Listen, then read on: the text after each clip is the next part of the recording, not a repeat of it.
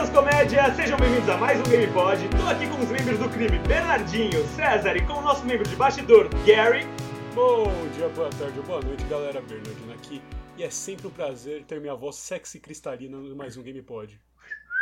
Com certeza. E aí, pessoal? César aqui e outra vez mais um domingo, mais um Game Pod, porém dessa vez por causa do Elias. Do Elias não, do Não, Bernardo, do, Do Bernardo. Elias não, do Elias não, por causa do Bernardo, porque o Bernardo decidiu trocar o O microfone senhor me dele. respeita. E devo, devo adicionar que está realmente muito bonito, Eu Bernardo. vou aproveitar então essas introduções e contar a backstory de como isso aconteceu, né? Cronologicamente, esse aqui é o episódio 20, né? Precisa não, cara, tá Não, suave. precisa sim. esse aqui é o episódio 20, né? Dá bastante detalhe, É. Bernardinho. Ao final do episódio 19, quando eu gravei o segmento de maldições do Fatal Frame, o microfone deu uma pifada, né? Ele começou a morrer. Então a estática que vocês escutaram durante a minha fala não era a edição do Bluesin, aconteceu de verdade. Aí logo depois que eu terminei o microfone morreu de vez, aí eu tive que comprar um outro. E cá estou eu, gostoso e cristalino. Bernardinho, é isso tudo é culpa do. Fatal Frame. Como uma cara. Pepsi Crystal. De certa forma, sim. Per- perdão Makoto Shibata, perdão espectros japoneses do Fatal Frame. Vocês estão ofuscando a estrela que mais brilha. E você, Ah, Gary? Que isso, salve Farândola, salve crime. Aqui é o Gary, tô aqui desenvolvendo a lore do GamePod, atualizando meu plot como personagem, que depois de iniciar como um mero figurante na primeira temporada, nessa segunda eu, e os- eu e os editores trabalhamos e agora eu tô voltando como antagonista do GamePod. Guerra Civil, Bernardinho contra Gary. Mas galera, como de tradição, o que vocês têm jogado ao longo da semana? Bom, eu não vou repetir tanto, de- tanto a mesma coisa, né? Persona 4, Ghost of Tsushima, etc, etc. Só que dessa vez eu tô caí firme no Yakuza Zero. E fiquei sabendo que você virou dono de um cabaré no Yakuza, né, Bernardinho? Eu fiquei. Sob meu reinado de ferro, Club Sunshine está ganhando milhões e milhões de ienes. Parabéns, cara. e tu, César? Não, não esperava, não esperava nada, nada menos. Bom, eu tô jogando também os mesmos jogos, porém eu decidi, enquanto eu tava trabalhando, eu tive a ideia de deixar as cutscenes de um dos meus jogos favoritos rolando, que é o Uncharted. E aí deu vontade de jogar, peguei o Uncharted The Nathan Drake's Collection pro PS4 e tô zerando o, o primeiro jogo agora. Uhum. E você, Gary? Ah, Bom, eu... aí, calma aí, calma aí. Opa! calma aí, eu tô. Eu tenho, tem, tem mais jogo aí. Calma aí, Eu, não, eu sou antagonista, eu vou te Ô, atropelar. César, é o antagonista, concluí- cara. Deixa a estrela brilhar, meu amigo. Por- Deixa a estrela brilhar. Por causa do script, por causa do script, eu vou deixar. Ô, louco. Beleza, já tô utilizando meus poderes de antagonista pra mudar o fluxo do jogo. Olha Tá só, causando Eu- intriga aqui, né, Gary? É isso. Eu recentemente tive a oportunidade de concluir a obra-prima conhecida como Blasphemous, que é um jogo de plataforma que conta a história de um último soldado de uma irmandade numa jornada em busca por penitência numa região fictícia conhecida como Custódia, que é guardada por uma entidade conhecida como O Milagre. E é um jogo bem maneiro, é muito bonito. Você encontra outras pessoas que estão cumprindo a penitência delas e você pode ajudar elas ou entrar em conflito. É, lembra, tem um pique meio Dark Souls, é uma história meio dark, mas é muito legal. E além disso, eu também tenho jogado Hades, que é um. Ó, tive até que anotar aqui. Dungeon Crawler Roguelike Hack and Slash. em, em que você joga com o filho de Hades, Zagreu, tentando escapar do submundo onde você é mantido pelo seu pai. E para fazer isso, você tem a ajuda de vários deuses do Olimpo que se sensibilizam da sua situação. E é muito comum um Enter the Gungeon, um Binding of Isaac, que uma partida dura cerca de 40 minutos, etc. E você pode jogando várias vezes, é bem legal, bem divertido. Uhum. Ah, que massa, cara. Putz, eu, eu vi a gameplay com você, cara. Eu e o Gary, a gente tava streamando esse jogo essa semana. E o Gary, ele comprou há pouco tempo esse Hades e já tá, tipo, com 50 horas, sério. Eu, eu nunca vi isso, sabe? Tipo, É porque isso. em, muito, em um curto período de tempo você já tá com 50 horas nesse jogo. É isso. A cada 5 minutos que o Elias me convence a jogar Layers of Fear, eu tenho que jogar 40 de Hades pra limpar meus olhos. Mas tá valendo a pena Layers of Fear também, Gary? Jogaço, jogaço. É, mas bom, voltando agora, é, o episódio de hoje. Pera aí, pulamos alguém. nós- E você, Elias, o que você tá jogando essa semana? É, César, você tá mas- se vingando de mim, né? Vocês estão vendo que. Vocês É, estão vendo mano, que o episódio é claro, sobre crime você- organizado, então tá todo mundo nas intrigas aqui hoje, né? Tá todo mundo violento, né? Só todo Só que mundo a gente tá um pouco desorganizado, né? Em contraste com o título. Sim. Olha, nada mais adequado pra introduzir o nosso antagonista. César, é, se eu te dissesse que existe um point and click Souls-like, você ia acreditar? Olha, cara, Então, Eu ia, eu só não ia me interessar. então, É, é algo assim, algo do tipo. eu nunca me interessei por point and click. E eu tô jogando um chamado God, Gods Will Be Watching, que é um jogo incrível, cara, de verdade. Sério, a história, a narrativa te prende e ele é difícil pra caralho. Porque, tipo, se você apertar um botão errado, sabe? Se você fizer uma escolha errada, você perde 20, 30 minutos de gameplay, sabe? É um negócio muito porre, mas, mano, a história é tão boa, mas tão boa. Tipo, envolve toda uma questão de rebeliões galácticas, tudo mais, sabe? Uma ordem universal e um grupo de rebeldes, tudo mais, sabe? É uma história tão legal, tão cativante que acaba valendo a pena, sabe? Parece bem brabo. Recomendo muito todos jogarem. Tipo, é lógico, se vocês quiserem passar estresse também, porque esse jogo tem uma pitadinha de estresse. Mas também tem o modo fácil, né? Os desenvolvedores deixaram um modo fácil pra quem quiser tentar e só ver a história mesmo. Bu- beleza, então. É, de todo modo, Bom, o episódio dessa semana então é sobre jogos que retratam crime organizado. E como é, na primeira vez que nosso queridíssimo Gary apareceu nesse podcast foi numa roleta russa, nada melhor que fazer outra para reintroduzir nosso querido amigo e antagonista. Ô, louco, podcast. fazer o paralelo e completar a jornada do herói. a jornada do herói em 20 E- episódios. É que depois, depois do vigésimo episódio a gente desbloqueou o Gary como playable character. O Gary é o nosso Tá voltando. Cybot. Mas bom, a gente então, todo mundo aqui conhece o esquema do Roleta Russa. Se você não conhece, a gente pegou dois jogos para cada membro, ou seja, se você faz as contas direito como ser humano, dá 650 jogos. Ahn, a gente vai rolar eles no nosso software proprietário que dificilmente consegue pegar randomicamente um desses jogos. e a pessoa que escolheu fala um pouco sobre eles. Então, podemos começar, meus senhores? Vamos Bora. lá, bora que bora. Let's que let's. Então, o primeiro jogo é Kane and Lynch. Ah, maravilhoso, maravilhoso, sério. Kane Lynch, eu lembro a primeira vez que eu vi esse jogo, cara, foi no canal do Zangado em 2012 ou 2013, alguma coisa assim, sabe? E, cara, era um jogo que, tipo, ele era um jogo que tinha muito potencial, a história era incrível, tudo era incrível no jogo, a, a sinergia dos dois personagens era incrível, tanto é que essa sinergia acabou influenciando muito no GTA V, sabe, na questão do Trevor e do Michael, e, sei lá, só que o jogo ele não foi tão bem executado pela Eidos na época, eu acho que era a produtora do jogo. E ele acabou tendo certas falhas, ficando repeti- repetitivo em algum ponto, e ele era muito curto, sabe, pra época. Mas, cara, o jogo. É, na verdade, é a IO É, a- Interactive, a... mesma desenvolvedora do É Hit. a IO, verdade, obrigado, Cezão.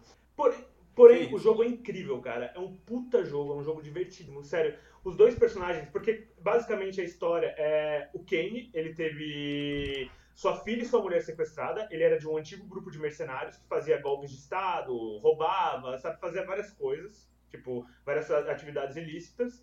E esse grupo de mercenários, o Kane, ele tinha alguma coisa que pertencia a eles, sabe? E ele é, digamos, pego por esse grupo de mercenários, fica a vigia do Lynch, que é outro prisioneiro que estava preso junto com o Kane, e se ele não entregar algo que ele tinha pego desse grupo de mercenários, que eu não vou falar que é spoiler, sabe, que basicamente era uma suitcase, só que não vou falar o que tem dentro, eles matariam a esposa e a filha dele. E o jogo é, é fudido, cara, é fudido, sabe? Porque, tipo, é logo na, na cena do corredor da morte dele, sabe? Ele indo pro corredor da morte, esses caras sequestram ele junto com o Lynch, sabe? E o Lynch, ele fica, ele fica à disposição deles pra se o Kane fizer merda, se o Kane não conseguir, ele só mete uma bala na cabeça do Kane. Porém, a história vai mudando, foda. vai tendo reviravolta, vai acontecendo coisa atrás de coisa. E, cara, vai criar dois personagens, porque o Kane é um cara mais ponderado, ele é um tipo, ele é o estilo gangster, sabe? Ele é estilo aquele cara Uhum. que é mais ponderado, é visionário, ele é ele era muito rico, tudo mais, sabe? Tinha essa pinta de gangster. E o Lynch era louco, tipo, o Lynch é um cara louco, tipo, é engraçado que o Lynch, ele tem apagões e ele mata todo mundo que tem pela frente quando ele tem esses apagões. Tem uma fase que você joga no jogo que vocês roubam um banco, sabe? E, cara, o Lynch ele simplesmente apaga, você pede pro, o Kane pede pro Lynch ficar jogando, é, cuidando dos civis, o Lynch apaga e mata todos os civis, saca? Tipo, é, uma- é, é muito pesado, sabe? Tipo, é um negócio muito pesado, mas a sinergia que os personagens vão criando pra sobreviverem é muito forte, muito forte. E uma coisa que eu acho muito legal no jogo é a ambientação, cara, porque o jogo ele se passa nos Estados Unidos, Daí depois ele vai pro Japão, sabe? E eles ambientam o Japão muito legal, muito legal, sabe? E, Elias, como é que funciona o crime organizado aí? Você tem muito contato com ele ou ele é só basicamente o antagonista? Cara, o crime organizado nesse jogo, o Kane, ele era de um grupo chamado The Seven, eu acho, alguma coisa, sabe? Esse grupo, Uhum. ele é um grupo, ele é uma milícia, sabe, de sete caras fodões, assim, sabe, armados. E essa milícia, ela é contratada por governos para dar golpes de Estado, ela é contratada por máfias para matar gente, sabe? Você, entre aspas, não, eu não posso dizer que você é um hitman, porque é muito mais do que um hitman. Seria tipo o que aquela Meriwether do GTA é, sabe? Só que diferente, ah, porque, tô ligado. porque a peguei. Meriwether do GTA ela é legalizada pelo Estado. Esse grupo, o The Seven, não é legalizado pelo Estado. É um grupo que faz as coisas por baixo Peguei. dos panos. Então você paga eles pra matar alguém, Aham. você paga eles pra ajudar a dar um golpe de Estado, pra manter um ditador, sabe? Tudo mais, e eles te ajudam, sabe? São consultores do crime organizado, basicamente. E o jogo, tem partes do jogo que pra você conseguir essa suitcase, esse, essa pasta, que é o que eles pedem, sabe, pra você, você tem que entrar em contato com a Yakuza. Porque ele provavelmente, o chefe da Yakuza é, lá do Japão, que provavelmente que tá com essa suitcase. Então você acaba entrando muito no espectro da máfia japonesa também, sabe, no jogo. Porém, a priori, são mercenários criminosos, mercenários do crime organizado, sabe? Sim. É um jogo incrível, cara. Tipo, é um jogo que ele não teve tanta visibilidade. Ele, tipo, eu entendo as críticas que ele teve, sabe? Mas eu juro, não, não- vale a pena comprar em preço cheio na Steam, sabe? Mas por quê? Por que, que ele teve tanta crítica na época? O que A aconteceu? mecânica dele era meio falha, sabe? Tipo, não, Uhum. é, ela era falha, tipo, é, o cover não era a melhor coisa que tinha, sabe? É, os gráficos eram bem ultrapassados pra época, isso eu acho que é em 2009, 2007, de 2007 a 2009, eu não sei exatamente o ano. Mas os gráficos eram bem ultrapassados pra época, sabe? É, tinha a questão de ele podia tender a ser repetitivo em algumas horas, o que eu não acho de verdade. Eu, quando eu joguei, eu não senti ele nem um pouco repetitivo. Eu acho o jogo incrível, É, ele- muito divertido. Ele é muito curto pra ser repetitivo, né, mano? É, ele tem 4 horas. Em quatro, de 4 a 6 horas você finaliza o jogo, sabe? E não sei, Ah. o 2, que segue a mesma dinâmica do 1, um, eles são até que bem parecidos, ele teve outras críticas mais pesadas, porque daí no 2 falaram que a empresa, que a IO, ela comprou críticos pra avaliarem o jogo bem, sabe? Então daí. Ah, É. puta. É, daí teve uma puta polêmica em cima disso e tudo mais, mas cara, não, não menosprezem a franquia por causa disso, porque eu juro, é uma das melhores. É, é um, se- Bernardinho, quantas vezes eu já falei de Kenny Lynch pra você? Ah, 352.407. É, é uma das minhas franquias favoritas, eu acho incrível. Mesmo com todas as críticas e todos os efeitos, pra mim é um dos melhores jogos já feitos, sabe? Eu nunca vi química assim com um personagem tão grande, cara. É que nem Friends of Ringo e Chicago. Opa! Daqui a pouco a gente chega nisso, calma lá. Mas, nossa, Mas- é engraçado, porque antes do Elias comentar comigo sobre esse jogo pela primeira vez, É. o- a única coisa que eu tinha ouvido era realmente essa, essa polêmica das reviews compradas, né? Que inclusive Uhum. responsável pelo chefe de edição da GameSpot ter sido demitido naquele momento, né? Sim, sim. 2006, se eu não me engano. Aham. Muito louco, muito louco. É, tiveram várias emissões. O legal do jogo, cara, é que o jogo ele se passa no mesmo uni- universo de Hitman, você sabia disso? Ah, é? É, tipo, existem vários easter eggs do jogo que se passam, que mostram o Kane Lynch no Hitman Absolution, sabe? Então, o que deixa deduzido. Da hora. Os dois aparecem, efetivamente. É, e o começo do primeiro jogo é o Kane escrevendo uma carta pra filha dele, sabe? Que é uma carta porque ele tá indo pro corredor da morte e ele falando pra filha que ele se arrepende muito do que ele fez, que ele ama muito ela. E no Hitman, é, eu acho que no Absolution, tem uma fase que você joga invadindo um presídio. E você vê essa cena, você ouve essa cena dele escrevendo a carta pra filha, sabe? É, hora, sensacional, cara. Puta jogo, de verdade. Bom, pra quem ficou interessado, o Kenny Lynch tá disponível na Steam também. O primeiro por 12 contos, o segundo por 16, mas o pacote inteiro com algumas DLCs vem, com, vem por 33 reais. E cara, vale. Vale Pô, pra tá- caramba. tá bonzinho. Sabe? Não precisa esperar sale, pode comprar já. Beleza, então. Bom, vamos lá. Próximo jogo é. Oh, meu Deus, é a série Mario. Grandíssima, gigante. Nossa, eu, eu que escolhi porque eu tenho. Eu joguei o 2 e o 3 e vi meu irmão jogar o 1 e, nossa, eu, eu amo essa série. Pra mim, cara, tipo, eu também gosto muito de filmes em relação à máfia, então, pô, Goodfellas, Cassino, uh, Point Break e com certeza a gente não pode esquecer o Poderoso Chefão. É, basicamente, esses jogos são esses filmes transportados para o mundo do videogame. Assim, nossa, eu acho muito da hora. Mas vamos, como, como a redundância chama, vamos começar do começo. É, Mafia é um jogo desenvolvido pela produtora 2K Check, né? Que tem como uh, matriz a Take-Two Interactive. Porém, antes deles virarem a 2K Check, que obviamente fica na, Tcheca, na República Tcheca, eles antes eram a Illusion Software, que faziam alguns jogos de FPS bem tranquilos para época. Bom, esse estúdio decidiu que eles queriam lançar um jogo sobre máfias, usando os mais altos clichês da época, né?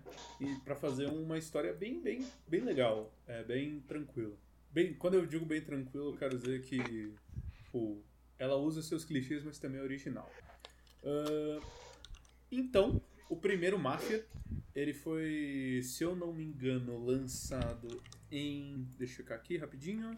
Lançado em 2002. E ele conta a história de Tommy Angelo, um taxista que estava trabalhando normalmente e alguns membros da família Salieri entram no táxi dele e obrigam ele a ajudar na fuga. Ele ajuda e com isso ganha um favor da família. Bom, ele, pô, legal, acho que não vou usar por muito tempo. Era o que ele achava. No dia seguinte, membros da família rival acharam ele no seu táxi e pensavam que o cara era da família Salier, com certeza. Então eles começam a quebrar o táxi dele e sentar a porrada no Tommy. É aí que o Tommy consegue fugir e vai pro restaurante do Dom Salieri e começa a trabalhar para a família. Bom, eu não vou entrar muito em detalhe na história para não dar muito spoiler, mas vou mostrar um pouco como é que funciona o jogo tecnicamente. Ele é um jogo open world em que você tem que fazer missões bem na, naquela vibe meio GTA, mas o que é engraçado é que esse jogo, quando ele estava sendo produzido, é, o GTA 3 ainda não existia, então ele ainda pode ser considerado um precursor né, dos é, jogos de mundo aberto 3D. E realmente, Mafia 1 é um título que tem uma história muito legal, é uma visão diferente, acho que, de uma história de máfia para a época, porém ele é envenenado pelo seu gameplay que não envelheceu tão bem. Uh, por ele ter sido desenvolvido numa época em que GTA 3 não existia e outros jogos também não, não haviam formado os padrões que a gente vê hoje de controles e tudo, ele faz algumas escolhas um pouco. É... Questionáveis. to say the Como least. assim, Elabora. Tipo, vamos lá. Você tá jogando Hitman, principalmente o Absolution. Você tá o, um jogo de é, shooter 3D Pra você mirar, você clica no botão direito. Pra você atirar, você clica no botão esquerdo. Meio standard, Uhum. né? Bom, no Mafia, você precisa clicar com o botão de atirar uma vez. E, e aí ele mira. E aí, pra você atirar, você precisa clicar outra vez. Meu Deus do céu. Ah, também, a maioria dos carros, Nossa. eles chegam no máximo a 40 km por hora. Então, pra você navegar no mapa é um tanto quanto Ah, Mas isso difícil. não poderia ser uma coisa da E- época, Cezão? Porque os carros eram lentões? Não, não, é da É, época. mas é jogo- irritante. Sim, é irritante, tá ligado? É, é, tipo, esse jogo, ele sacrifica muito o gameplay pra ele ser autêntico. E isso eu vejo que pode ser difícil pra alguns jogadores se acostumarem. Eu, eu, eu acho muito legal. Acho que, assim, é, é realmente uma, uma coisa muito nova. Por exemplo, tem uma missão que você pega o metrô e você anda. A... Ele não pula a viagem de metrô. Você fica, acho que uns 5 minutos olhando pra cara da outra pessoa que você tá indo fazer a missão e, tipo, vendo o mundo passar lá fora porque você precisa chegar na estação certa. Então, ele é um jogo extremamente focado na história e na ambientação. Porém, ao mesmo tempo, não. Tipo, mesmo ele sendo open world, você não tem muita coisa pra fazer no mapa. São as missões da história. Você não tem nem sistema de, de dinheiro, cara. Nossa. Ô, louco. Então, ele é um jogo que ele quer muito te passar essa vibe do- dos anos 30, de Nova York e tudo, é, mas ele sacrifica um pouco o gameplay nessa hora, que para algumas pessoas pode ser um, um negócio que vá matar a sua vontade de jogar o jogo. De jogar o jogo não, de experienciar o jogo. Mas realmente, cara, é- a história é muito boa e a história é muito autêntica. Assim, é, você não tem tantos combates dentro do jogo, porque, pô, numa vida de mafioso você não passa o dia inteiro dando tiro. E isso é muito legal, porque na hora que você tem um combate, tem, é, adiciona um senso de perigo. Então, acho muito legal. Bom, mas é, a série Mafia é uma série um, um, pouco grande, então vamos pro segundo jogo. Cara, o segundo jogo é o primeiro que eu entrei em contato, que é o Mafia 2. E ele segue a história de Vito Scalera. Brabo. É, Brabo demais. Um imigrante da Sicília que chegou com a sua família em Empire Bay, que é uma mistura de Nova York, Chicago, Detroit, nos anos 40.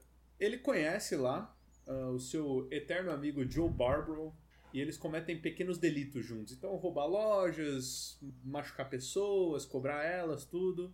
Porém, em um desses roubos de loja, o Joe e o Vito são pegos pela polícia e o Joe consegue fugir, mas o Vito não. Então, pro Vito não passar anos na cadeia, ele escolhe ir para a Segunda Guerra Mundial. E aí que começa o jogo. Você começa invadindo a Itália com Vito. E vocês, e vocês têm que tomar, acho que uma casa lá, não sei o que é, o que é aquele prédio, mas é, é parece uma mansão. Bom, isso não é muito spoiler, são os primeiros momentos do jogo. Acaba que um, um tanque atira nessa casa e você tá no quarto em que essa bala atinge. E você meio que, tipo, é, desmaia. E aí um dom de uma família italiana é meio que obriga os nazistas a se renderem. E o Vito fica, tipo, extremamente, assim, impressionado com o poder desse cara. Então, quando ele volta para Empire Bay depois de ser machucado, ele começa a trabalhar com o Joe para ele ser. É, é, é para eles começarem a trabalhar juntos e pro Vito ser dispensado do, do exército americano. E cara, para mim o Mafia 2 ele tem a história mais comum de máfia, sabe? É meio rags to riches eu tava até conversando com o Gary, pra mim, Mafia 2 é basicamente a primeira metade do filme Goodfellas. pra mim é isso. Obrigado, Martin Scorsese. né, não? E não deixa de ser um jogo bom por isso. É, a história é muito legal. Uh, ela se conecta com a história do primeiro jogo de uma forma muito da hora. Então, se você for jogar o Mafia 2, dá uma olhada no vídeo de uma história do Mafia 1 ou compre o Mafia 1 Definitive Edition, que é, uma, é um remake do primeiro jogo, Estão falando que tá muito legal. Aparenta que vai sair em setembro, dia 25. Então pode anotar nas suas listas, galera. Sim. E. Bom, Mafia 2 é muito legal, eles adicionam bastante ao gameplay agora dessa vez, você tem mais coisa para fazer. Porém, existe um problema na produção desse jogo. Bom, pra gente fazer um título, pra gente produzir alguma coisa, a gente precisa de um motor gráfico. Os mais comuns são Unity e o Unreal Engine. Porém, é, é comum entre as empresas eles fazerem a própria engine deles pô, poder fazer umas necessidades, tipo, pra eles poderem ter as necessidades mais bem atendidas, né? Que às vezes é, essas, essas engines de mercado você precisa modificar bastante elas para elas fazerem alguns legais, algumas coisas legais. Então, eles tiveram que passar a maior parte do desenvolvimento do Mafia 2 fazendo a engine do jogo. O que deixou pouco tempo para eles trabalharem nessa questão de gameplay, e deixar o mundo aberto um pouco mais é, dinâmico, né? Ter mais coisa para você fazer. Porém, o que eu acho que foi uma decisão muito boa, eles trabalharam muito tempo na apresentação do jogo. O jogo tem uma cinematografia muito bonita, é, o jeito que a história é contada é muito bom e a cidade é muito bem feita. Uh, quando eu digo que a cidade é muito bem feita, eu falo na sua arquitetura e acho que no seu preenchimento. Não existe muitas coisas pro Vitor fazer mas a cidade, ela parece o que ela é, sabe? Ela parece realmente uma cidade. Então eu, eu, eu digo que é um, é, é, foi, foi uma boa escolha. E para não se estender muito, falar um pouco do, do jogo mais novo lançado, que é o Mafia 3, é o mais recente. Uh, eu achei, é, quando eu, eu vi que o Mafia 3 ia ser lançado, eu falei, pô, agora que os caras já tem uma engine, os caras já podem fazer aquela cidade ficar muito da hora. e. Sinto assim, muito por você. De novo, a gente. Eu, eu fico muito um pouco no pé atrás com Mafia, porque o jogo é muito bom, realmente, cara. É, ele é muito bem feito. Uh, a história é muito boa, principalmente a do 3, e a arte é muito boa. Nossa, o Mafia 3 para mim tem uma das artes mais bonitas que existem. Mas vamos lá, vamos seguir, eu não quero ficar falando de mistério aqui. Bom, seguindo no terceiro jogo, uh, Clinton. Lincoln Clay. É, Lincoln Clay. Lincoln Clay. Nossa, errei. Clinton Lay. Lincoln Clay. Clinton Lay. Ele é um veterano da Guerra do Vietnã que, bom, ele saiu do. Eu não lembro por que, que ele ele voltou.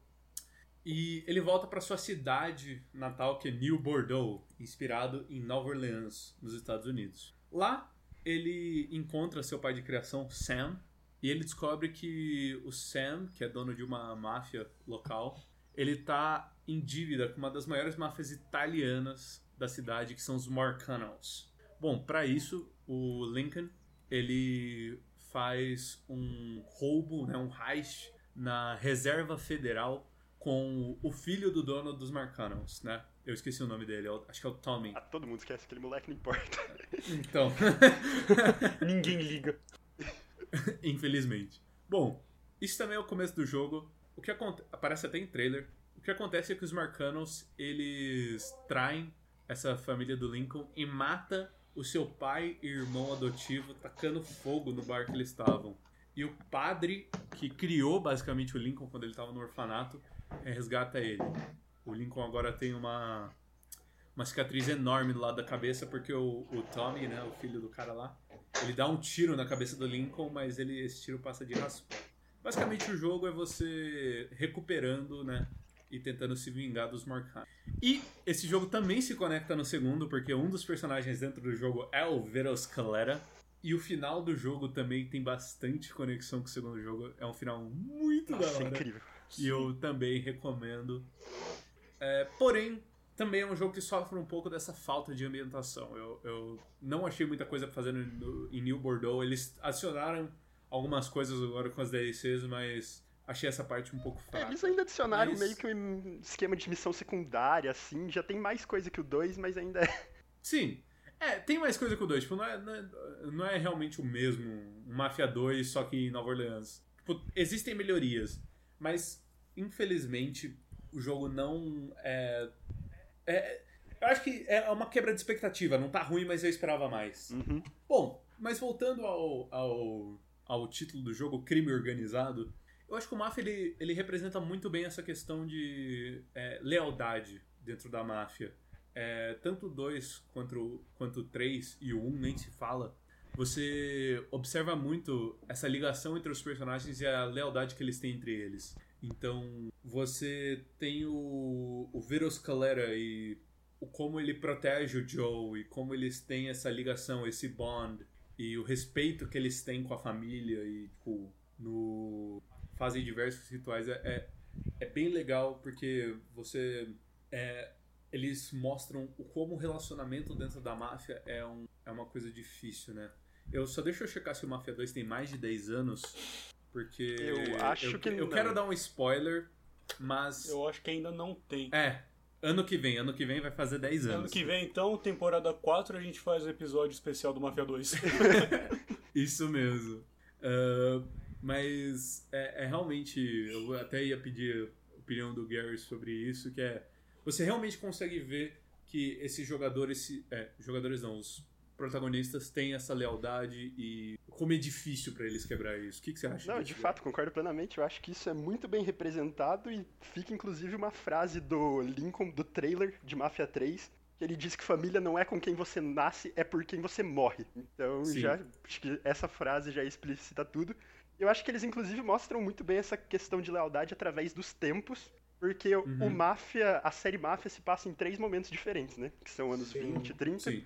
Anos 40, quase 50 e anos 70. E daí a gente pode ver Uhum. do momento em que a máfia era absoluta nos dois primeiros jogos e como ela segue nos anos 70 se tornando muito mais um negócio, aparentemente. Ela tem muito mais esse viés. E a partir do momento que isso acontece, a gente pode ver, por exemplo, as, os ruimentos justamente nessa lealdade, como no caso do começo do jogo do 3 do Lincoln sendo traído, por exemplo. E Uhum. eu acho que eles representaram isso muito bem. Máfia é realmente uma carta de amor ao gênero cinematográfico e nada de mal pra falar, além de que eu detesto dirigir no jogo e que por algum motivo não dá pra comprar roupa no 3, o que me deixa um pouco bolado. Nossa, mano, o, o que Hum. eu curtia muito no 2 é quando eu descobri que dava pra abrir o porta-malas. Não dá pra você fazer nada quando você abre o porta-malas. Mas eu, eu curtia tanto, tipo, que às vezes eu, eu falava, ah, deixa eu colocar esse corpo aqui. E eu fingia que eu, tipo, matava um cara na rua e botava o corpo dele no porta-malas. Só porque dava pra abrir, eu achava muito da hora. E também, até pegando uma frase do 2, que é assim, é, essa essa família que vocês estão prestes a entrar é muito mais importante do que suas próprias famílias de sangue. Nossa. É aí, brabo. Inclusive é o que eles falam quando eles fazem o juramento. Oi, César, Uhum. eu não sei se você viu um vídeo do BuzzFeed, cara, que eles colocaram um mafioso de verdade pra jogar o Mafia. para jogar o Mafia 2, cara, pra ele ver como são as cenas do jogo. E eu, eu achei o vídeo muito legal, sabe? Porque o cara ele fala no jogo Ah, é o que realmente acontece na máfia e o que o jogo inventa por motivos emocionais. Sim, sim. e, Tipo, acho que eu e o Gary estamos vendo agora um, um- um documentário sobre Nova York nos anos 70, que é esse É cara esse que mesmo aparece. cara, exatamente. explica. Nossa, é muito da hora. E daí ele inclusive explica uma das missões do Mafia 2 que parecem mais nada a ver, que é uma que você tá fraudando o posto de gasolina. e ele fala que ele fazia isso e que ele tirava cerca de tipo 8 milhões de dólares por semana fazendo isso. Brabo. Bom, eu acho que o Muito que a gente pode aprender de Mafia 2 é que crime. Antes da gente Mas, bom, passar a eu- mensagem eu- errada pros nossos ouvintes, vamos seguir de jogo, né, galera? Por favor. Não, não, não, porque senão eu, eu também vou ficar, vou ficar talaricando aqui. Quer dizer, talaricando não. Tá nossa, tagarelando. tagarelando. César, não roube as esposas, Bom, por favor. Meu Não, amigo. que isso. Bom, e o próximo jogo é Sly Cooper. Olha Brabo. só que contraste. Bom, esse jogo foi escolhido pelo Bernardinho e eu não entendo por quê. Então, permita-me explicar. Com certeza. A vamos lá. Sly Cooper foi o segundo jogo desenvolvido pela empresa Sucker Punch, que agora é conhecida pela série Infamous, e mais recentemente o jogo que eu citei faz uma meia hora, Ghost of Tsushima.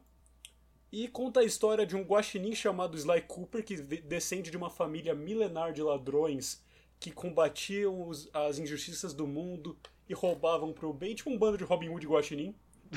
E seus amiguinhos Bentley e Murray, a tartaruga e o hipopótamo.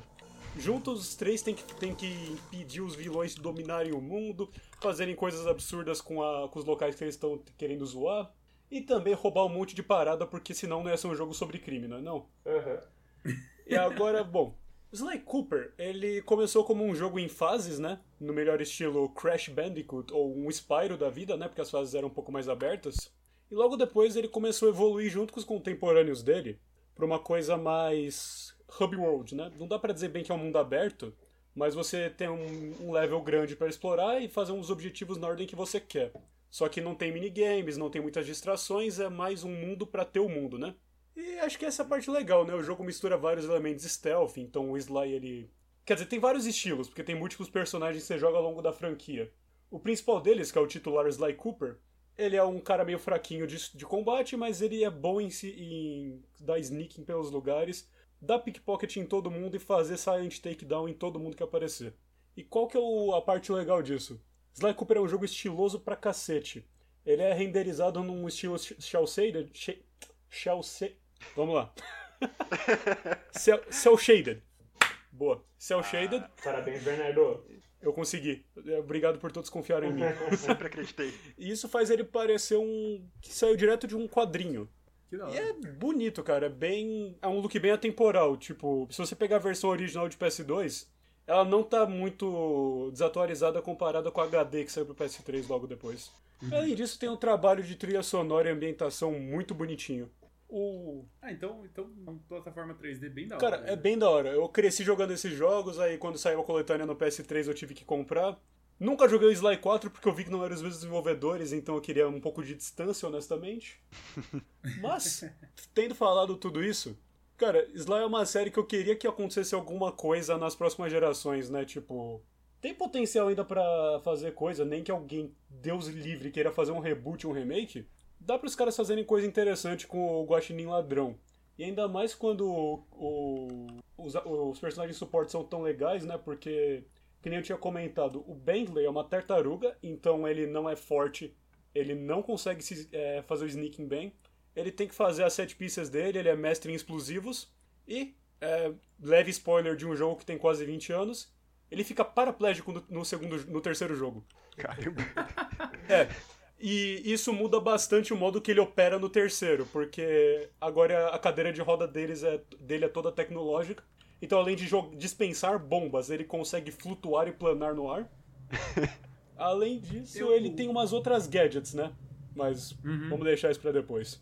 Eu tenho, eu tenho a impressão que hum, Sly Cooper ele caiu na, tipo, caiu como outros jogos parecidos como Ratchet Clank. Tipo, esses jogos só sumiram, É. tá ligado? Ninguém. algum- Em algum tempo, tipo, Spyro, Ratchet Clank, Crash, eles eram jogos parecidos, né? Porque eram meio ou platafo- plataformas 3D de diferentes estilos, né? Crash principalmente. E chegou uma hora que eles só sumiram. Tipo, pararam de ser produzidos, eu acho que pelo fato de perda de é, popularidade. Você concorda com isso, Bernardo? Ah, mais ou menos. Manda aí, manda aí. Quero ver, quero ver Pera só, só, só vou terminar de falar o negócio dos personagens, né? Ah, E, claro, o Murray, ele é o hipopótamo gordo do time. Ele é muito forte. Ele, tipo, ele é o personagem para sessões em que você tem que sair descendo o cacete em todo mundo ou fazer um boss mais difícil. E o estilo dele é, ele também não consegue se esgueirar, ele nem pula direito. Então você fica lá, tipo, descendo o cacete em todo mundo que aparecer no seu caminho. Isso dá uma variedade da hora pro jogo, né? No terceiro você tem ainda mais personagens que eu não vou elaborar tanto, que a gente ainda tem mais jogos pra falar. E é isso. Agora, só complementando isso aí que o César falou da minha visão, os jogos de plataforma começaram a morrer depois do PS2 porque a demografia começou a mudar um pouco. O que estava sendo refletido na venda era que o pessoal queria jogar jogos de tiro ou jogos, entre aspas, mais maduros, né? Porque, né, a gente não pode desmerecer um jogo como imaturo porque ele é de personagens, tipo, cartoon ou plataforma. né? Isso não tem com nada a certeza, ver. Com certeza. O jogo como o Call of Duty pode ser infantil dependendo de como você usa o contexto dele, assim como um jogo cartoon pode ser muito pode elaborar com temas muito profundos e tipo que você não imagina se você der a chance necessária, Sim. né? Mas era isso que estava refletindo nas vendas. O pessoal queria ver tiro, porrada, bomba, ação, aventura, muito tiro, violência. violência gráfica e multiplayer. Então começou a refletir bastante nos jogos do PS3, né? Se você for ver os, ma- os maiores vendedores, eram jogos sobre personagens que atiravam muito, batiam muito, eram violentos. E apesar de não ter nada de errado com isso, né? Acabou tirando bem o espaço desses plataformas e jogos com outras vibes, entre aspas. Sim. Mas se a gente analisar o mercado de indie, a gente vê que nunca sumiu o interesse por eles, né? Com certeza. Yooka-Laylee. E o Kalele, o Shovel Knight, né, que pega essa vibe meio Mega Uhum. Man, o Hollow Knight, que é o carro-chefe dos Metroidvanias, Com certeza. também o Hatch in Time, que é um Super Mario Sunshine da vida, praticamente. Tem o Celeste também, que é Uhum. nacional, né, Bernardinho? Jogo nacional. Celeste? Celeste. É verdade. É, o O Celeste. Celeste é- tem uma pegada nacional bem da hora, e é um jogo que tem reme- é, remete a esses clássicos de plataforma. Sim. Então o mercado sempre existiu. O problema é que as vendas não justificavam o estúdio AAA fazer um jogo que nem esse. É que também existe também o fato do, do custo de você fazer um jogo AAA tá aumentando a cada ano, assim, Uhum. sabe? A gente tem jogos como GTA V é, sendo pedaços da mídia e do entretenimento mais caros a serem produzidos, 250 milhões de dólares. E assim. simultaneamente os mais Então- rentáveis, né? Sim, com certeza. Então, pô, cada vez mais você precisa justificar é, que esse dinheiro todo não vai pelo ralo, né? Que até remete um pouco ao a outro episódio que a gente falou isso, né? Eu não. Puta, eu não lembro. Ah, que a, a Konami já não tava mais dando oportunidade pra é, episódios de uma paixão, assim, né? É. E de, pô, a gente não sabe se vai dar certo, mas eu, eu vou fazer isso através da minha paixão, porque a minha paixão fala que, que, que vai dar certo. Mas, bom, Antes de eu começar a falar de Silent Hill, vamos trocar de jogo. né, não? Você Obrigado, tá, você tá Bernardo. andando em terreno Bom. perigoso aí, César. Bernardo, antes da gente começar a Desculpa, xingar a Konami, desculpa. vamos trocar de jogo, né? Vamos, vai, vai ter um episódio pra isso uma hora. Ou Por não. favor. Isso. E, bom, o próximo jogo é... Ai, meu Deus. É o meu, é o meu lindo. É, o- é o, é o que atinge meu coração. GTA. Meu Vai Deus, ser cara, isso. maravilhoso. Putz. Bom, Muito brabo. Quem. Vocês já me conhecem, vocês sabem que eu amo os anos 80, pra mim. É uma das. Nossa, uma das décadas mais incríveis do ser humano. Porque a década inteira, pra mim, resume em Carpe Diem, porque a qualquer momento vai cair uma bomba nuclear na sua cabeça.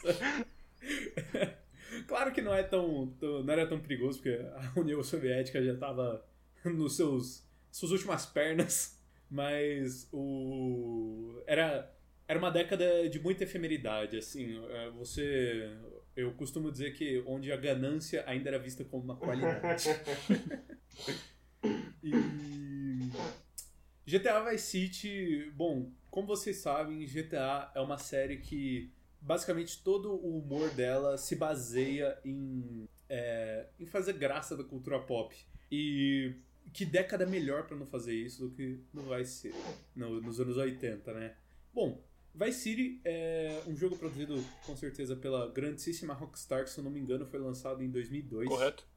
É... E ele se passa na cidade, obviamente, de Vice City, que é inspirada na Miami. Mas por que Miami, né? Uma cidade de um estado relativamente esquecido, Flórida. Hum.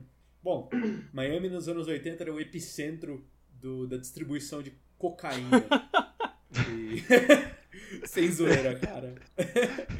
e basicamente toda a cocaína vindo da Colômbia aterrizava lá ou muito perto na cidade de Fort Lauderdale. Tanto que até existe um documentário muito legal chamado Cocaine Cowboys, que fala bastante sobre É isso. bem maneiro. Esse episódio é patrocinado muito da hora por de Medellín e Pablo Escobar. Calma lá, Elias. Vamos com calma, cara, a gente não quer ser preso.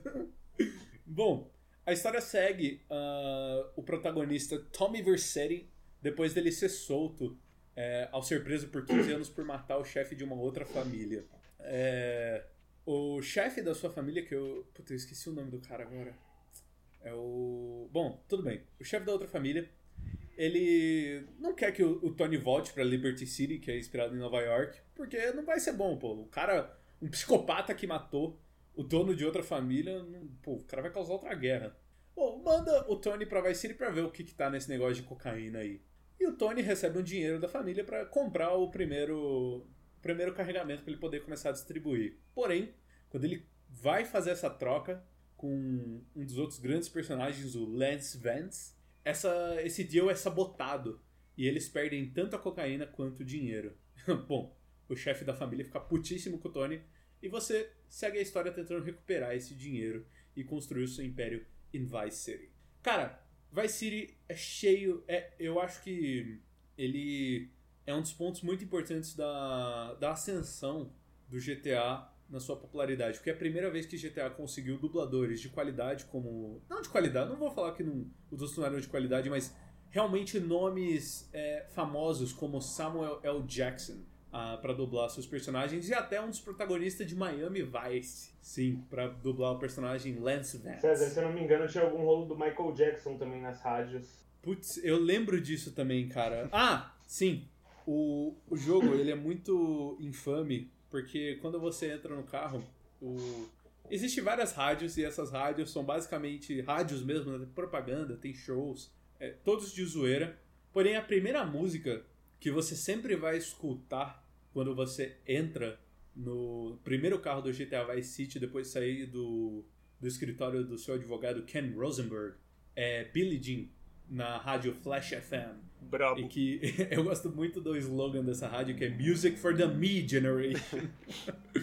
e, cara, eu. Em contrapartida ao Mafia, eu acho que o GTA Vice City ele é muito mais sobre a ascensão do próprio Tommy e sobre a construção da sua própria família. Então é sobre poder. É, é, fama, poder e dinheiro criaram um monstro. E né? muita, muita, muita E cocaína. muita, muita cocaína, cara. Então, é basicamente a história do Tommy e, e o que, que ele tem que fazer pra virar o homem mais poderoso de Vice City. E os diferentes personagens que você conhece é, dentro dessa trama, né? César, você consegue dar um embasamento pra isso, mas o Ray Liotta, que fez o, God, o Goodfellas, também não tá no Vice City? Cara, eu lembro dele. Eu lembro da voz dele também, mas não, não sei nem que personagem Deixa eu agora. pegar aqui. Eu acho que, se eu não me engano, é o Cam Rosenberg, mas eu, eu preciso. Não, na verdade ele faz o Tommy Vercetti. Olha só, a gente é muito perdido. A gente é muito perdido. E tinha outro cara que ele faz um. um, um mexicano, que é o. Ah, o Luiz Guzman. Ele faz o grandíssimo Ricardo Dias, que é um dos caras mais da hora do jogo também. E o Danny Trejo, que faz o Humberto Robina. Então, é a primeira vez que um jogo, né? Acho que é um jogo, na verdade, tem atores fazendo vozes pra eles. Tipo, cara, em 2002 isso, onde você imaginar que isso estaria, estaria acontecendo? E realmente foi, acho que, a- a- o primeiro tiro do GTA para se tornar uma das franquias mais famosas que existem por aí. Mas bom, vamos pro próximo jogo, que se não, de novo, vou ficar fazendo meu monólogo. Alguém quer adicionar alguma coisa? Eu, eu peço muito, mil desculpas que eu fico falando dos jogos e eu, e eu, a minha cabeça é a mil por hora. Mas alguém quer adicionar alguma coisa sobre o Vice City? Da minha parte, tô tranquilo. Não, acho que é ok. É, eu também acho que tá de boa. Beleza, então. Uh, e o próximo jogo é Data Girl. Red Dead Redemption 2. Hey there, mister! Vai lá, Bernardinho. Hey there, mister! É, bom, é, esse jogo foi eu que escolhi, meu segundo. E, cara, é, não sei nem por onde começar. Red Dead Redemption 2 é possivelmente meu jogo favorito da geração. Caramba. Caceta. Ah, eu adoro o primeiro, né? Mas eu acho que o 2 superou ele em vários aspectos e vamos tentar entrar neles agora. Vamos começar pelo começo, literalmente. Red Dead Redemption é uma história próloga à história do primeiro jogo, né?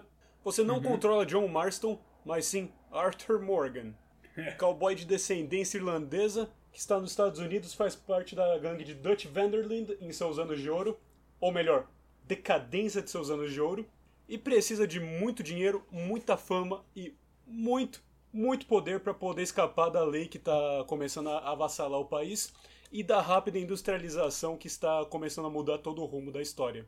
O jogo, é, como já dá para ter uma ideia pelo, pelo que eu acabei de comentar e considerando que a gente já sabe do primeiro jogo, você é um criminoso. Inclusive a tagline do jogo acho que faz muito sentido nesse contexto, que é o Outlaws, Outlaws for Life, né? Foras da lei até o fim. Que é realmente a vibe que a gangue do Dutch vai. Desde a concepção dela, né, até tipo o inevitável debandamento. Porque, bom, considerando que o Red Dead Redemption 1 já tem 10 anos, dá pra comentar algumas coisas do 2 por tabela. tipo, a gente sabe que as coisas dão errado, a gente sabe que o estado em que a gangue acaba pra história do 1 acontecer, mas o, mas o ponto é que a jornada até esse, até esse momento é muito, muito fascinante, porque o Arthur Morgan é um personagem muito cativante. Seja pela presença dele, pelo trabalho incrível que o ator Roger Clark deu pra ele na hora da dublagem, das expressões faciais, linguagem corporal, seja pelo diário dele, que ele anota o- parecer dele de todos os Nossa. eventos. Ele, nossa, é lindo, ele faz desenho das cidades, dos animais, das pessoas que ele encontra e os pensamentos dele. E também pelo incrível cast de personagens suporte que não aparecem no primeiro jogo, né? E eles são explorados. Até os que aparecem no primeiro têm uma nova luz, porque você consegue ver como que esses caras eram antes da insanidade atingir todo mundo, antes do desespero e da de, tipo, de toda a pressão que eles estavam sentindo fazer com que eles quebrassem e ficassem do jeito que eles estavam quando você encontra eles no primeiro jogo. Até o John Marston você ganha uma nova luz sobre esse personagem, né? Porque você, Sim. é, você tá acompanhando ele da perspectiva de outro homem, né? E a, e a formação do John Marston como pessoa, que a gente vê o resultado disso no primeiro jogo, né? É muito legal ver ele crescendo durante a jornada do Arthur também. Uhum. E falando um pouco sobre a gameplay, né? Que também é um dos pontos é, de discussão sobre o jogo, de discórdia. O Red Dead Redemption 2 é bem contramão dos jogos da Rockstar. Ele não é tão arcade no, no seu sentimento, né? Tipo, Uhum. ele até parece uma simulação. A gente comentou disso uma vez no episódio de simuladores, né, né, Elias? Total, cara. Gerou Nossa, lembra? uma certa polêmica, né, cara? Se futebol é simulador, então Red Dead Redemption 2 também é. E a gente acabou concordando no final, né?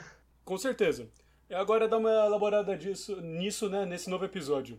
No Red Dead Redemption 2 você realmente tem essa vibe de controlar as ações do Arthur. Chega até a ser um RPG em que você tá controlando um personagem fixo, de certa forma, né? Porque você pode caçar, é, fazer os bounties, né? Caçar recompensas, fazer as missões, roubar trens, roubar pessoas, roubar cavalos, roubar charrotes, roubar animais. é muitas coisas que você rouba, né? Ah, você pode roubar casas para conseguir armas, para conseguir itens. Você precisa também tomar cuidado com os seus, suas necessidades básicas, né? Fome, ah, energia, o meter do Deadeye também, né? Que vai de- declinando à medida que você usa o, no melhor estilo Max Payne, né? E tudo isso é, culmina numa experiência que é muito imersiva, né? Quando você começa a jogar Red Dead 2, se você entra na vibe do jogo, você não quer largar ele, né? Nossa, com certeza, cara. Eu tô. Como eu havia falado em alguns episódios, dei uma chance de novo pro jogo. Cara, é, é realmente um jogo que te suga. Você se sente o Arthur Morgan. E uma coisa que eu acho fascinante também é que as suas ações refletem muito na aparência do Arthur em vários sentidos, né? Porque além de você escolher Sim. um compasso moral honroso ou desonrado, você também pode literalmente customizar até os pelos faciais da cara do Arthur Morgan.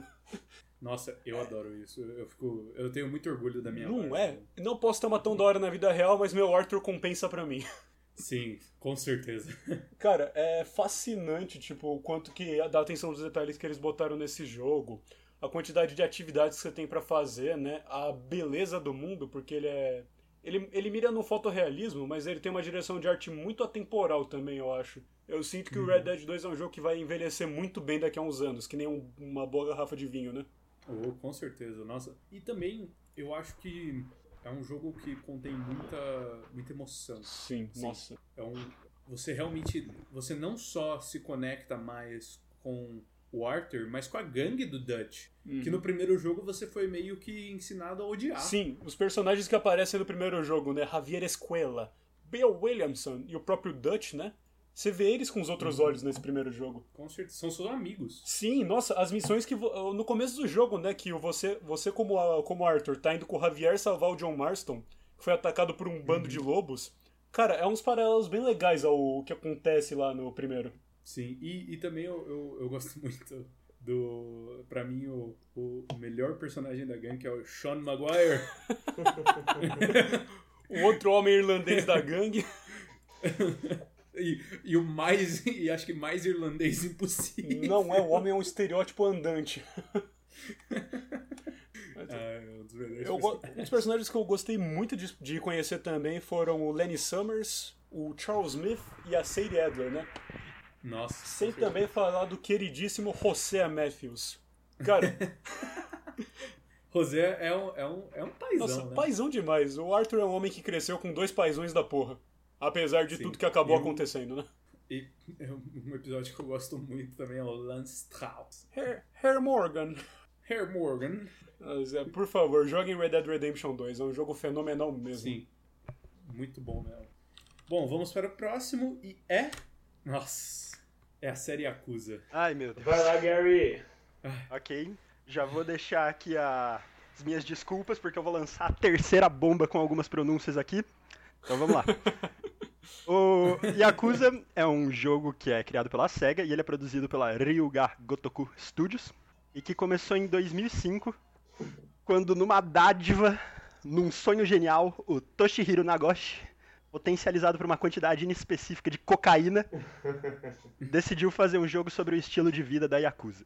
E para isso, ele tentou, ele tentou pedir aprovação, ele não conseguiu. Aí ele meteu um sneak peek do jogo dentro de outro jogo e a Sega ficou pistola com ele. Só que graças a isso ele, ele conseguiu o interesse da Sony para lançar no PlayStation e o resto é história. E o jogo, história, né? nossa senhora, é História bem comprida, inclusive, a gente vai chegar nisso. É... Nem me fala. Mas a história do jogo em si é uma história linear, mas que conta com, tipo, muitas sidequests, é um jogo de mapa aberto. E a história é muito intensa, é bem séria, chega até a ser trágica. Eu queria um personagem muito azarado, diga de passagem. Então, bastante coisa acontece com ele quando você pensa que não dá para acontecer mais. Tchau. Pobre homem. Só que o tom Sim. do jogo ainda é muito bem humorado porque eles balanceiam essa história mais trágica com subplots sensacionais, campanhas tipo secundárias e NPCs que só adicionam e criam o humor muito bom e spot on do jogo. É, é um jogo que inclusive é defendido por vários membros da Yakuza real que falaram que eles englobaram muito bem a como é ser um Yakuza, o estilo de vida, etc, o dogma por trás a única coisa que eles falam contra o jogo é que o jogo, afinal, é um jogo de luta. E eles falam que eles uhum. não lutam, eles resolvem os problemas na bala. então, fica aí a informação para todo mundo. Saber é crescer, não é mesmo? Então, é um jogo de gameplay muito divertido, como mencionado, é um jogo de luta. E as mecânicas do jogo vão alterando conforme a série. Por exemplo, no, nos primeiros Yakuza de PlayStation 2 era só era o mais básico possível, era só porrada. Tipo, soco, chute, você consegue aumentando um pouco isso. E daí o combate foi se desenvolvendo ao longo dos jogos, até que ele chegou na nova geração, em que o Kiryu podia contar com quatro estilos de luta diferentes, entre os quais você poder, poderia ir alternando. E daí, numa situação, uma decisão meio estranha, para os últimos jogos, que são o 6 e o Kiwami 2, eles voltaram a ter um só estilo de luta. Só que você consegue desenvolvendo ele de uma maneira mais separada, etc, que ficou, ficou legal. Não achei que o jogo perdeu por causa disso. A história é justamente da história da trajetória do Kiryu dentro e fora da Yakuza, conforme a história vai se desenvolvendo, e de todos os outros personagens que vão acompanhando ele. E em alguns jogos, além do Kiryu, você pode jogar com outros personagens. Destaque ao zero que você pode jogar com o Majima Goro, que é incrível. Disparado o melhor personagem. Putz, mano. e responsável pela maior parte dos memes que essa série tanto tem. Ahn, que mais? É um famoso tipo de jogo que dá pra jogar em duas horas, segundo um gameplay no YouTube, que eu ainda tô desacreditado, e que eu levei 40 pra terminar a campanha. Nossa, é, só, só contando uma. é, elaborando o que a gente falou no começo, eu tô jogando zero também agora, né? Presente momento, tô com 33 horas de jogo. Eu não tô fazendo quase nenhum progresso na história principal porque eu me distraio muito fácil com o jogo. Nossa, demais, cara. Eu. Quando eu bati 70 horas, eu. Eu acho que eu passei umas 20 horas do jogo parado no mesmo lugar que era o Tachibana Real Estate, que é. Excelente. Mano, é basicamente uma campanha extra, tá Uhum. ligado? É, então, se a gente descrever no, no que realmente é, além das duas campanhas paralelas do Kiryu e do Majima, cada personagem, além das subcampanhas, tem uma side quest primária pra seguir. Exatamente. No caso do Majima, é, ele se torna o dono de um cabaré, e no Kiryu, ele Sim. entra no mercado imobiliário. E, além disso, você ainda tem meio que mais uma meia subquest do Kiryu, que é uma de corrida, que Nossa. esse jogo engloba muita coisa, e que também dá pra tirar muito tempo dela. É bastante coisa. E eu acho que eu acho que uma das uma das formas mais fáceis de vender Yakuza é falar o quão estranho é. Então, se vocês me permitem, é, principalmente o Gary contar a história do Nugget. Manda, manda. Bom, o que que acontece? Quando você é, vai pro minigame, não minigame, né, mas a subhistória de real estate, de vender imóveis com Kiryu, você pode deixar alguns conselheiros nesses locais que você compra para ajudar nos lucros. Bom, em Kamurocho existe uma pista de boliche. Obviamente que você pode ir lá jogar boliche. E tem um campeonato lá. Se você ganha o campeonato, você é prometido um peru. Pô, eu queria pensar, pô, peruzão, gostoso. Bravo. Né? Quando você ganha esse campeonato, você é presenteado nada mais, nada menos do que com um peru vivo. e a primeira coisa que o Kiryu fala quando ele vê é: Well, it's a bit undercooked.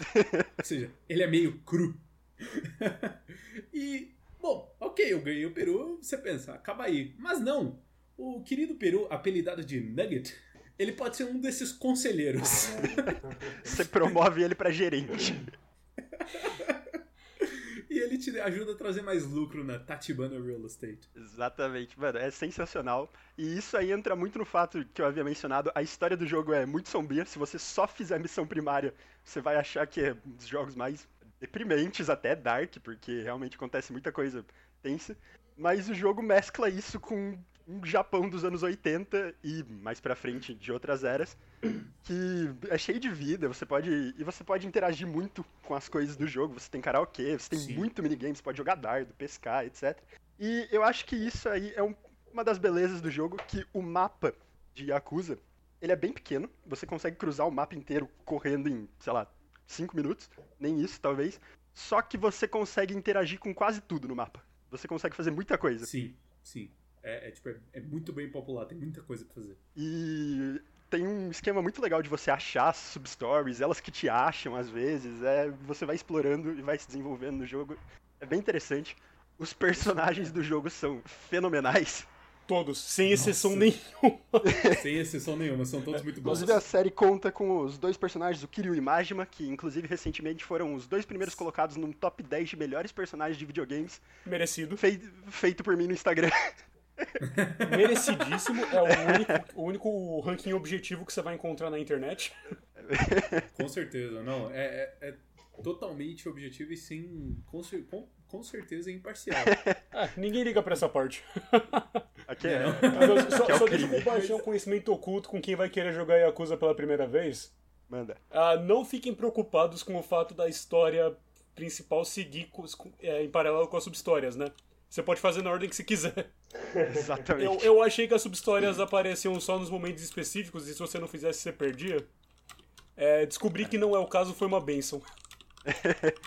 Exatamente. Eu, por exemplo, eu depois de 40 horas de jogo, finalmente zerei a campanha do zero. E hoje em dia eu tenho, tipo, 110 que foi de jogando a, o resto das missões secundárias e das campanhas do Kiryu e do Majima. É engraçado, né? Você completa o jogo em 40 horas, mas você tem, tipo, 60 outras jogando o resto, entre aspas, né? Exatamente. Por um jogo que eu paguei 17 reais em sale, não dá, não dá pra vencer. É muito bom. Não, total. E, e também eu, eu acho que o, jogo, ele mecanicamente é muito, muito bem feito, porque assim, você tem essa seriedade no jogo principal, e mas quando você tá cansado, tipo, pô, mano, eu não quero fazer uma história tão grande assim. É, eu acho muito da hora que as substories elas dão uma quebrada muito legal no pace do jogo para você ter essa, esse lado um pouco mais fun. Acho muito bom. é isso. É, então, Yakuza é um jogo que conta com oito jogos na, de história, na história principal, e isso sem desconsiderar spin-offs, remakes, etc. Então, portanto, não tem como fazer um apanhado meio que de todos os jogos, porque a gente ficaria aqui por horas. Mas eu acho que o que é importante ressaltar é que recentemente foi lançado esse Yakuza Zero, que é meio que um prequel da série, e é um lugar perfeito uhum. para começar. Uhum. E logo dele você consegue seguir pro Yakuza Kiwami 1 e Yakuza Kiwami 2, que são os remakes dos jogos 1 e 2. E daí você consegue, no PlayStation, fica aí minha nota de repúdio, você tem o remaster, a coleção Remastered, que conta com as versões Remastered de Yakuza 3, 4 e 5. E deles você já consegue pular pro 6. E agora tá lançando o 7, que vai ser num formato de RPG e mudar um pouco. E eu acho que fica isso. É, recomendo a todos que joguem. Vamos pro próximo. Bora lá. E o próximo jogo, para tirar o fôlego do Gary, é o Bora, lá, Gary. Esse jogo também é muito maneiro. É desenvolvido pela Raymond Games. E o jogo se passa nos anos 20, na, durante a época da proibição, em que você joga com um personagem que é conhecido como Boss D'Angelo que vem para que vem da Sicília para Atlantic City. É, curiosidade interessante, D'Angelo é o sobrenome, o jogo te permite dar o primeiro nome. E nessa época eu tava jogando Mafia 2. Aí eu pensei, eu não sabia que o sobrenome dele ia ser D'Angelo, daí eu chamei ele só de Scaletta. Aí o nome do meu chefe é Scaletta D'Angelo. ou seja, ele tem dois sobrenomes e nenhum nome. Boa. É, o que eu acho muito legal desse jogo é que ele tem o diferencial de que você joga com o chefe da máfia. Você é o boss. E então você tá você não tem tanto os quesitos de fazer de cumprir errandas, etc, entrar em combate, você manda mais. E isso é refletido no estilo do gameplay do jogo. O jogo é tido como uma simulação, mas esse é um assunto meio polêmico aqui no GamePod, então não acho que vale a pena entrar nisso agora. Você disse isso. Mauro Berimbau vai brotar aqui. Nossa senhora. o jogo, em tese, é um RTS, Real Time Strategy, em que você pode, fazendo diversas coisas, você pode criando hum, arenas de boxe legais, contadores, coisas assim, para ir fazendo, juntando seu dinheiro, fazer tráfico de armas, de bebida, esse tipo de coisa. E uma vez que você tiver bastante recursos, você pode começar a investir neles e lavar o seu dinheiro através da construção de cassinos, hotéis, é, imobilia é, imobiliário e coisas desse gênero. É bem interessante. É considerado, novamente, um RTS, mas eu acho que ninguém tem muito certo que esse jogo é, porque ninguém fala muito dele. É um jogo meio obscuro, que foi lançado em 2013, mas que não é muito discutido. Uhum. E. Deixa eu ver, ele segue uma história. Ele, aliás, tem uma história principal que pode ser complementada com algumas missões de DLC. Ou tem uma segunda história em que você se envolve, acredito que com a Yakuza, que é a parte. É uma DLC à parte, você tem que começar um novo jogo só nessa missão. Uh, o jogo tem várias mecânicas interessantes, além de construir suas coisas. Você é constantemente procurado pela polícia, daí você pode também comprar a polícia, você pode subornar a gente, você pode fazer parceria com outros lords do crime. E para quando isso não é o suficiente, você pode resolver as coisas em combate, na porrada, na bala. O jogo tem um esquema de combate em turno, o que particularmente para mim tira um pouco da experiência, porque eu não sou muito adepto. E que você pode juntar quatro dos seus personagens e mais um para oferecer suporte. E daí você vai para quebrar porrada. E esses combates também podem ser automatizados em algumas missões. O que eu adoro, para mim, é o futuro dos videogames. É algo que se joga sozinho, que você não precisa fazer nada. Ainda mais quando é complicado assim. Inclusive tem o. Esse jogo, o Omerta, eu acho que deve ter sido um dos jogos que eu mais demorei pra zerar, porque a missão final é quase impossível. Porque você tá enfrentando ah, com seus quatro soldados algo em torno de, tipo, Não, muita gente, é muita gente, é muita gente. Oi, é Gary, ridículo. há necessidade de zerar o jogo ou você pode simplesmente seguir e ficar crescendo sua máfia sem precisar zerar? Não, o jogo ele segue uma campanha. Você efetivamente tem que zerar ele. O jogo possui um multiplayer, que a gente já tentou jogar, inclusive, Elias. Mas o multiplayer do jogo deixa um pouco a desejar, porque justamente é só o combate. Uhum. Eh, eu tinha algo mais que valia a ser considerado sobre esse jogo, mas eu não achei importante o suficiente pra anotar, então eu acredito que nós possamos passar a bola dele aqui. Jogo interessante, não deve estar muito caro e pra quem gosta do gênero, recomendo. Sim, o Homer tá. Neste exato momento está R$ 29,00 na Steam. Ou, se você quiser a Gold Edition, que vem com as DLCs, R$ 49,00. Olha, acho que é muito bom, cara. É um, é um preço bem bom. Falar. Ah, lembrei, lembrei o que eu queria mencionar, é que como eu mencionei, o jogo tem tipo um esquema de combate automático, no qual você pode, eu recomendo muito que você salve antes de fazer, porque vira e mexe tem umas aberrações, tipo, você coloca seus quatro personagens pra jogar contra outros dois, e daí um volta morto, um volta com o braço quebrado, e Que nem na vida real. o cálculo do jogo é meio questionável.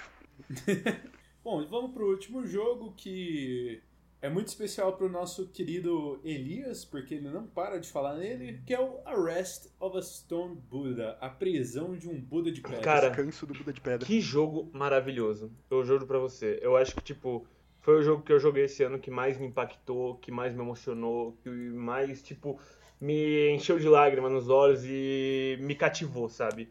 O jogo, ele é Jogo pro... do ano do Elias. Pra mim é, pra mim de verdade é o jogo do ano. O jogo ele é produzido pelo IEO, que é um russo. Ele produziu um título que teve uma certa popularidade, chamado Friends of Ringo Ishikawa. Que, né, o jogo é lindo também, sabe? É um jogo incrível. Ele é um cara que produz o jogo sozinho, sozinho no quarto dele, sabe? Ele só conta com ajuda pra música e pra tradução, sabe? Porque os jogos eles são traduzidos em diversas línguas para eles serem mais acessíveis. Digamos, ele é um puta artista. Ele, ele, não, ele não tem só a visão comercial do jogo, ele praticamente não tem a visão comercial, sabe? Ele produz obras de arte. A Rush of Tony Buddha é, foi o segundo jogo dele, e ele se passa na Paris dos anos 70. Você é um hitman numa Paris dos anos 70, onde você é contratado para cometer assassinatos, sabe? E o jogo, ele tem essa questão de você ir nos lugares, assassinar pessoas, e os guardas dessas pessoas irem te atacar. É um jogo bem hardcore, ele tem um modo fácil também, que é tranquilo, dá pra passar de boa, porém, ele em si, o modo normal e os modos mais à frente, eles exigem um pouco do jogador, eles são até que hardcore, sabe? E é muito legal a mecânica de combate. é, Tipo, basicamente você começa sem armas, você tem que quebrar o braço dos seus inimigos pra pegar as armas deles, atirar neles, daí as balas acabam, você tem que quebrar o braço de outro inimigo, eles vão vindo da direita pra esquerda, é um jogo 2D, sabe? E você tem que ir sobrevivendo, andando e roubando arma, andando e roubando arma. É incrível, sabe? Pra quem gosta de cinema é, e gosta da essência da novela vague, o jogo ele é incrível, sabe? Porque toda a ambientação é naquela Paris depressiva dos anos 70, que a novela vague mostra muito, os filmes do Truffaut, do Godard mostram muito, sabe? Aquele ar sombrio, aquele frio, aquele inverno parisiense, sabe? O frio das pessoas, além de ser muito frio, você sente um frio psicológico nas pessoas. Porque o jogo, ele transita muito assim. Tem dias, ele transita por dias. Tem dias que você tem que assassinar pessoas. E tem dias que você tá de folga, sabe? Então o que, que você faz? Você passeia por Paris. Você vai para museus, você pode ir para um bar, você pode ir para o cinema, você pode fazer várias coisas, comprar cigarros e fumar, sabe?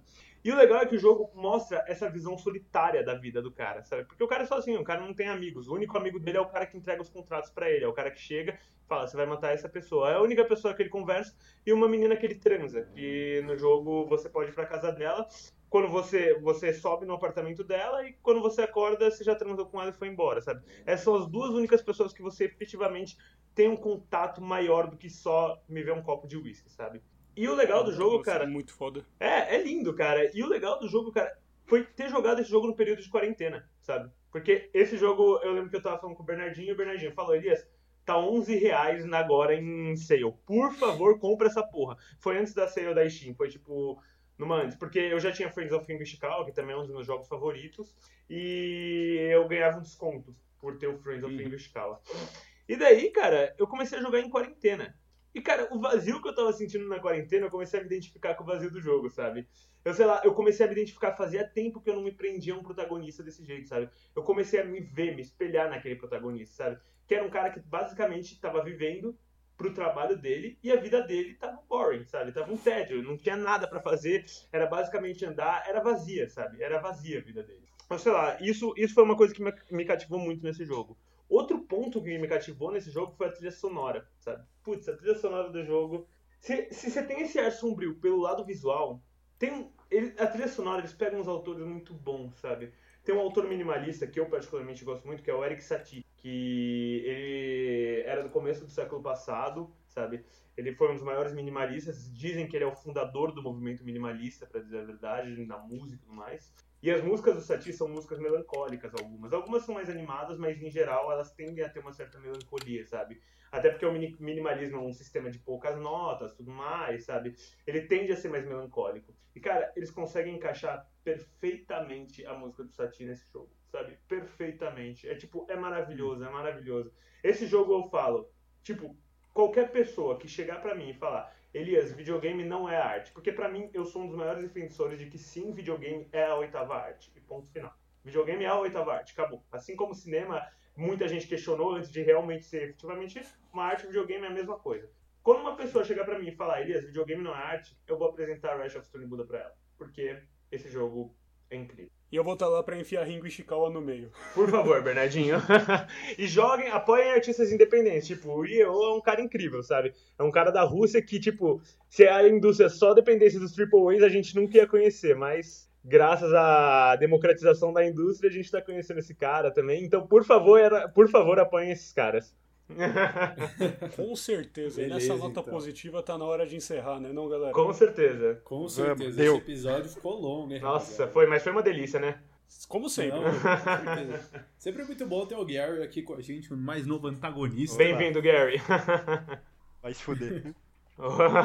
é, como todo bom antagonista, ele me xinga em vez de falar palavras bonitas. Mas é isso, então, pessoal. É, muito obrigado por tirar do seu tempo para ouvir a gente e estar tá nesse, nessa conversa aqui. Uma boa noite, bom dia. Uhum. E agora noite, estamos no iTunes. Galera. Agora estamos no iTunes, só avisando. É verdade, né? verdade, hein? Aproveita para seguir a gente no Twitter e no Instagram. Uhum. E muito obrigado, gente. Até a próxima. Tchau. Oi, pessoal do iTunes. Isso aí é só pra quem